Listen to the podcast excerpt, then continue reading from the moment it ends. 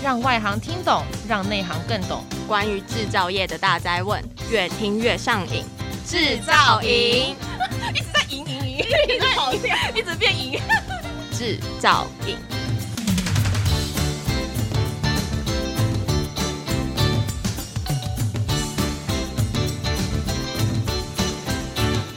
Hello，大家好，欢迎收听专门为台湾制造业推出的 Podcast《制造营》，我是主持人 Annie。Hello，我是主持人 Jada，欢迎回来。今天的节目呢，我们要来看看橡塑胶机械产业的另外一家指标性厂商。Annie，你知道是哪一家厂商吗？我知道，就是成裕开发。成裕开发一直专注于打造各式精密的塑胶压出机。那我们今天啊，就欢迎到成裕开发的许胜勤许副总。副总好，谢谢谢谢谢谢。哎、欸，副总啊，我们首先马上就要来请教哦，请问什么是塑胶压出？那它整个制成又是什么？然后它跟射出有什么不一样？那在生活中，我们都是在哪边可以看得到压出来的产品呢？嗯、好，其实呢，压出跟射出，一般如果不是专业的人在看的话，很容易把它混淆。那说真的，压出跟射出，其实我们常讲也只有一线之隔。为什么？因为它的基本上它的基础原理都是一样的，就是说，我们今天塑料经过我们在螺杆上方经过下料，下料以后，我们经过螺管压出，压出以后，我们会经过一个成型模，那成型模以后，后面再做定型，定型以后，后端就是射出跟压出不一样的地方。压出呢，就是说我们在定型模的部分，它的设计就是一个连续性的。所谓连续性，就是说我们一个东西经过去，它是持续不断，一直都没有停止。它一直没有停止，就是说，当我们要需要的尺寸到了，我们再把它做裁切。比如我们平常在看到的一些塑胶的管子啊，或是我们一般的线材啊、板材啊，或是我们塑胶袋，哦，它都是一直持续出来的。那会跟射出比较不一样，射出呢，它一样，前面就是经过一个成型模以后。但是它在这个模具里面，它一样是做冷却定型。那定型完以后，它要经过一个时间定型完成后，冷却完成，它把模具打开，然后把我们填成型的东西把它取出来。那下一个动作又把模具合起来，塑胶又灌进去，又成它冷却定型又打开，所以是重复不断的这样的动作。但是它最大的好处就是说，我们日常看到的一些文具呀、啊。或是我们现在面前看到 monitor 啦，这些有形状、有棱有角的东西，都是透过射出出来的。因为射出它可以在模具上射出很多个三 D 啊，不同的角度、不同形状的东西，经过模具开合的原理，把这个东西定型。所以它的运用范围一般来讲，射出机会比压出机广一点。所以呢。射出跟压出，往往大家会知道哦，射出很多射出信息，但是对压出就不是很了解。所以压出像我们平常看到的东西就有这么多。那另外一个我再提一个，就是我们的电线。好，电线你看一直线都是一个形状的。那还有就是说压出呢，其实就是我们常讲塑胶业的母鸡，也可以说是一个火车头，因为所有的塑胶材料都是先经过压出机来把它制造出来的。所以呢，射出机要使用的材料，比如说我们一般的单一的材料，或是复合材料等等，很多特殊的材料，都是先由压出机去把它做出来的。所以也可以说，压出机是射出机的上游。嗯，大概这样子，对。那我刚刚这样听下来啊，我不知道我我接下来这个比喻对不对？我要来请许副总、许老师帮我听一下，帮我打分数。我听下来的感觉好像是压出机，因为它的都是这个连续的、不间断的这个制成，然后等到你要的时候，你才去切断，感觉很像是我们生活中会看到的制面机。然后如果是射出的话，因为你是要模具开开关关嘛，然后就是哎出来的东西就定型了，感觉很像是我们生活中会看到的鸡蛋糕。许老师，请问我这样有对吗？哎、欸，应该可以说，应该是答对百分之八十有。其实呢，这个道理真的是有点像。哎、欸，我记得在十几年前，一二十年前，在我们在展览会场，那那时候在直接在会场开机，就是我们用照例机在照例。那有一个阿伯走过来就问我说：“哎、欸，先生，你这个是在做面条吗？那 怎么这么快？那可是呢，面条不是。”它切起来就是可能长一点，就大概我们讲三十公分左右。说啊，你怎么把它切成这么小颗？是以后这样比较好吃，要吃比较方便。那我我就得打去跟他讲说。对啊，你看我们吃的那个科学面，一整包都要把它揉碎，应该是这个原理吗？没有，我就跟阿伯讲说，其实这个叫塑胶造粒。哦，一般造粒其实没有错，但是要出来持续，就我刚刚讲不间断。那我们需要它的尺寸的话，我们再做裁切。你说今天我们要把它切成像面条那样长也可以，那为什么我们要把它切成像塑胶粒短短的一这样一粒一粒呢？那其实是为了后置的方便。就我刚刚讲的射出机。它的上游，它使用的材料，这些塑胶材料都是压出机做出来，所以它是方便给后面射出机去下料时候比较方便，去做射出的时候，它的原料使用比较方便，所以我们才把它切成粒子，切得那么短。那另外你说鸡蛋糕有点像射出机，其实我不是射出机专家，但是还是真的有一点像，真的是有一点像，只是说我们鸡蛋糕是用人工去去下料，那一次一次会间断。但是我们现在工业没有这么 low，我们的射出机呢，它前面下料系统还是全部全自动化，那后面的开模开模也是用机械手臂，都已经全自动化了。那或许试试以后我们鸡蛋糕也可以用机械手臂啊，自动来把它举起来，这样我看产出会更快。那我看在夜市摆起来应该效果会更好，而且卖的量应该会更大吧？还是说那个之后明年的 Taipei Plus 实体展，我们就希望有厂商做这样子的展示，全自动鸡蛋糕机器。那接着我想要请教徐副总，我们知道市面上有许多种塑胶压出机，那有单螺杆，也有双螺杆，然后双螺杆呢又可以分成同向或是异向的。那想请教徐副总，他们这些机器在应用上又有什么差别呢？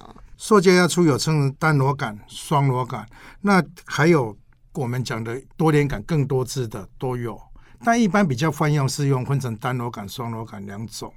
那双螺杆它有分，它还有一个叫异向双螺杆，所以双螺杆有一个叫同向，有一个叫异向。最早期是从三单螺杆发先发明的，那应该是我记得没错，应该是在三十几年前，台湾才从国外引进这个技术，发展双螺杆。那当然，单螺杆它的原理跟双螺杆，就刚刚主持人问的非常好，有什么不一样？应用范围又有什么不同？单螺杆呢，在早期做出来，就是说它是一个比较简单化。我可能呢，它的作用就是我把塑胶熔融了，然后我把它压出来。那我是要造粒啦，或是我做型材啦，它属于比较一个单一的材料，因为它的设计原理就是说，它在剪切啦、混炼压缩就没有那么好。但是双螺经由双螺杆去发明完、发明出来以后，双螺杆它是两个螺杆的相切在运行。所以在相切运转的过程，你看两个相契合的突出的东西，这样在运转的话，它的剪切性就非常好。那包括它要在里面走，因为空隙非常小，所以剪切分量就相对提升了很多很多。所以呢，随着我们塑胶科技的发展呢、现在我们试试很多市面上很多的复合材料，我们的科学啊需要用到的多样性的复合材料，比如说我们现在看到的东西。其实已经都是很少说是单一个材料了，只要是特殊，我们要求它强度啦、硬度啊等等这些东西，都是要去做复合的。那相对上，双螺杆它在这一方面当然就强很多，所以现在双螺杆的应用上就会相对比较广一点。那还有一个就是我们异向双螺杆，异向双螺杆它的原理就是介单螺杆跟双螺杆之间。我们刚刚讲的那个双螺杆叫同向双螺杆，它的组块呢就像积木一样。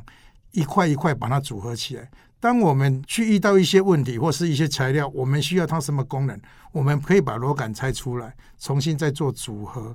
组合我们去所需要它要的目的，比如说我们要混炼好一点呢，剪切好一点呢，我们就用混炼好一点的螺块啦，或剪切好一点螺块去组合。那异向双螺杆，它其实也是一样相切运行，但是它就像单螺杆一样，它是一支固定的。所以它就没有相切运行，所以呢，它一般用在大部分的就是用在我们属于比较重混炼而且剪切低的东西，因为它相对在设计上它转速比较慢一点，所以呢，大部分我们一般现在看到应该百分之八十到九十都是使用在 PVC 材料系列上，因为 PVC 材料它一个特性就是它不可以太高温，因为它对温度非常敏感。我们常讲是非常热敏性，对热非常敏感的一个材料。那如果你温度一稍微一高的话，它可能就会烧焦，那释放出来就是，哎，我们讲的氯。那这个氯就是我们平常讲的叫戴奥辛，它是一个有毒的气体。所以呢，它大部分都是用意象双螺杆来做，它是重混炼而已，它不重剪切。那因为有时候剪切产生的剪切的会相当的大，所以大致上是可以这样分。刚刚许副总有提到两个非常专业的名词哦，一个叫剪切，一个叫做混炼。请问我这样理解是不是对？剪切就是剪开跟切断，混炼就是混合跟提炼吗？然后可不可以用生活中我们看得到的例子来跟我们讲一下，什么叫剪切，什么叫混炼？嗯，其实早期我在一些公司啊，或是一些团体去上课的时候，他们常说：“那什么叫剪切？什么叫混炼呢？”其实我就举个很简单的例子，我们小时候看到阿嬷在搓汤圆，或是我们看人家在做面包。你看那个面包师傅阿嬷在搓那一块汤圆，那个那一块面的时候，他还要去挑选，我要低筋面、中筋面或是高筋，然后他是取个不同的比例去混合在一起，然后再加水啦，再加香料啦，或等等的配诶、添加的东西。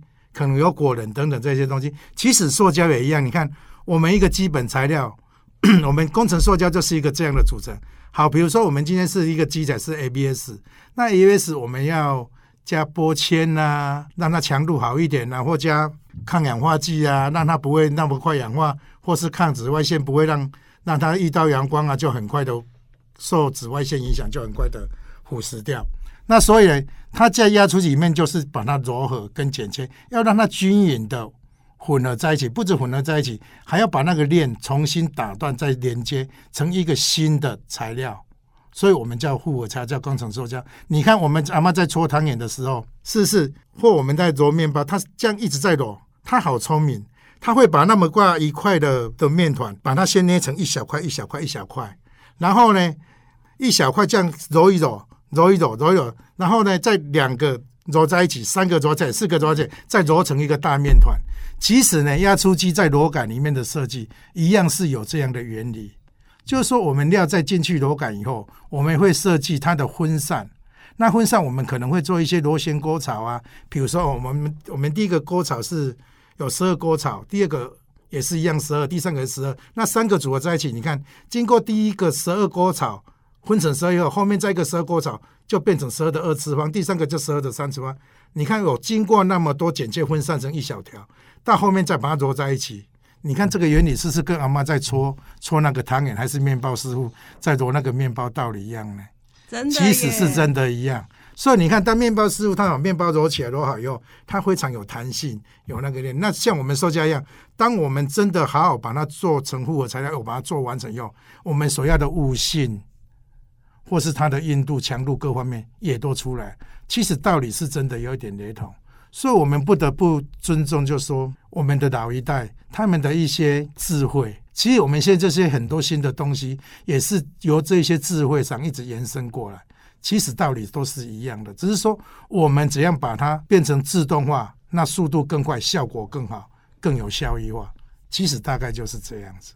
等一下，我决定就是下课之后，我要邀请许副总老师跟我们一起去吃鸡蛋糕配汤圆。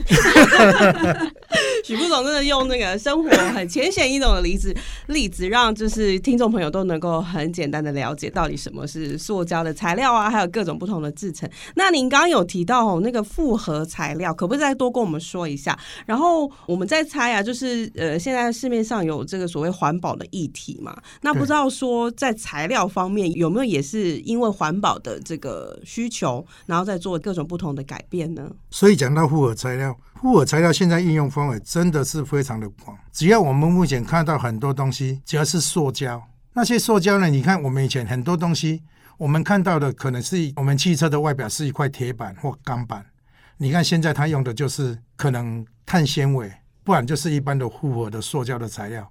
那为什么它会使用这些呢？第一个，我们塑胶加工的话，整个成本做起来去做成复合材料，如果经过我们机器好好的做，再射出机器把它射出成型，它整个成本可以降低之外，它的速度也非常快，所以慢慢慢慢它会取代这一些东西。那加上呢，你看我们包括我们现在用的一些光学的镜头，以前呢可能是用玻璃去多多层次研磨等等很多的技术。那现在塑胶只要我们要什么形状，我们只要用对材料去把它，很多都是去加了一些东西，就我们讲的添加剂，然后把它做出来，做成一个复合材料。那我们再射出的模具去开那个形状出来。你看它这一个形状，就是这个需要的东西出来。我就举一个很简单的例子，就是说，我们过去有一个做过的经验。那像我们过去啊，在我们的手机，手机里面有很多小的金属零件。你看，我们手机越做越小，那它功能越做越强，那相对里面这些零件就变得越来越小。那你可以去想象，一块金属里面的这些新金属的小东西、小零件，你要去加工，哇，这个难度非常高。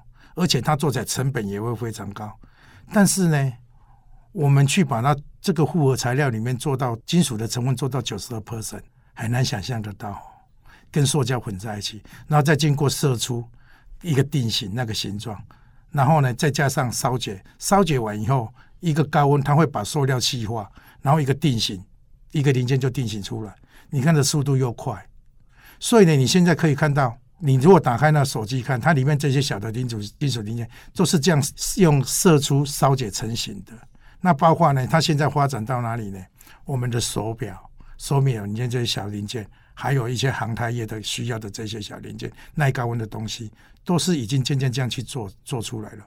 所以你说复合材料，它到底要讲些什么？范围有多广？真的是讲不完。讲不完，因因为以前我们所比较传统的用的这些材料，慢慢慢慢会用这些复合去取代掉。那再来呢，就是说复合材料在为在现在一个环保环保的议题啊，这么这么高涨，所以呢，现在我们大部分就我们常讲的环保材料啊，那为什么全世界要有这个环保的工业出来呢？据我所知，现在就是说，可能未来在我们每制造一个成品，新的成品，以前就是说啊，我做一个。比如说我做一个瓶子，那我可能里面加了给回收料或或下脚料，人家会说哦，你偷料。其实现在不是，未来的环保法规，包括我们的衣服，其实它规定，据我所知，应该是要回收加了回收料二十 percent 的比例回去。这是世界的工业已经出来了。它为什么要这样做？就是避免我们这些材料去污染到，或是整个地球造成一个很大的负担。那这些环保料呢，应用在我们日常的东西，就是说，以后可能我们看到所有的塑胶，大家有一个好的习惯，把它捡起来去做回收。这我们讲的叫环保料。那我再讲一个议题，就是说，环保料还有我们在现在在推很多东西叫分解材料。那分解材料大部分用在哪里呢？目前在整个业界工业上用的就是一次性的东西，我就是说我们使用一次就要把它丢掉了。比如说我们现在前面看到这支吸管。嗯，吸管为什么它要禁用呢？因为早期吸管它使用是 PP，那 PP 的话就是你用完了一样是塑胶。那你看它小小一根，但是污染环境太大了，或是我们塑胶袋，他然后现在就禁用，以后说有人就开始用 POA 啊等等这些生分解的材料下去做。那生分解的材料就是说以后我们可能用完以后我们丢了以后丢了，它应该会在几个月或甚至一年或两年时间，它就分解掉，变成地球大自然的一个东西。所以它就不会污染到环境，这我们讲的分解料。但是呢，我在这边又讲回到一点，就是过去大家常常会遇到的，因为呢，现在环保啊，这个意识啊，跟分解，很多人就是在这个地方分不清楚。所以我我最近就常常看到，就是说遇到的问题，很多厂商呢，他今天做的东西或成品，你买一个东西买来以后，它的使用寿命非常短，而且又在短时间就坏了。比如说我们之前看到鞋子啊。或汽车的电线啊，或是哦汽车的把手后面的东西摸起来会油油的这些东西，他们说哦不好意思，会有这个情况，是因为我们现在都使用环保材料。错了，你千万不要听他这样，因为呢，我们所谓环保材料大部分的定义就是说，我这个材料使用完以后，就是我使用这个器具或这个工具或这个东西，我使用一段时间，诶，就是正常的使用的时间，可能三年五年，它时间到坏了。那我可以把它打碎，再重新回收利用，这我们就一般称为叫可以可以说它是有环保材料的一种了。但是有些是为了一些方便性，的确它有让它早一点寿命早一点到。但是呢，日常用品或是我们用的这些东西，据我所知应该是没有。那很多都是在于它的制作材料过程当中，它没有做好。就是我刚刚讲的，可能这这个面包师傅呢，面团没有没有揉好，所以做出来的面包不好吃。那面包师傅就会承认说啊，我的今天没有把它做好。但是这些不良业者他没有这样讲，他说啊，因为我们现在是使用环保材料，就一个环保材料把它带过了。哦，其实这我是觉得说非常不负责任的一个讲法。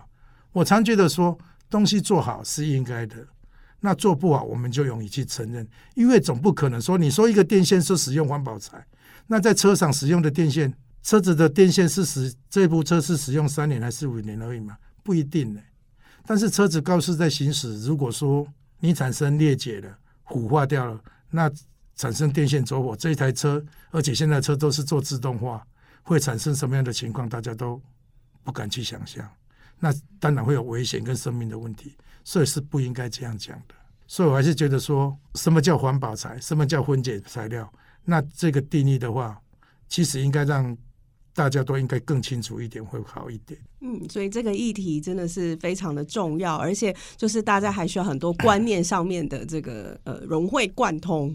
的确，的确，对。那我这边在中场穿插一段工商服务时间，来自岩浆企业通盛机械。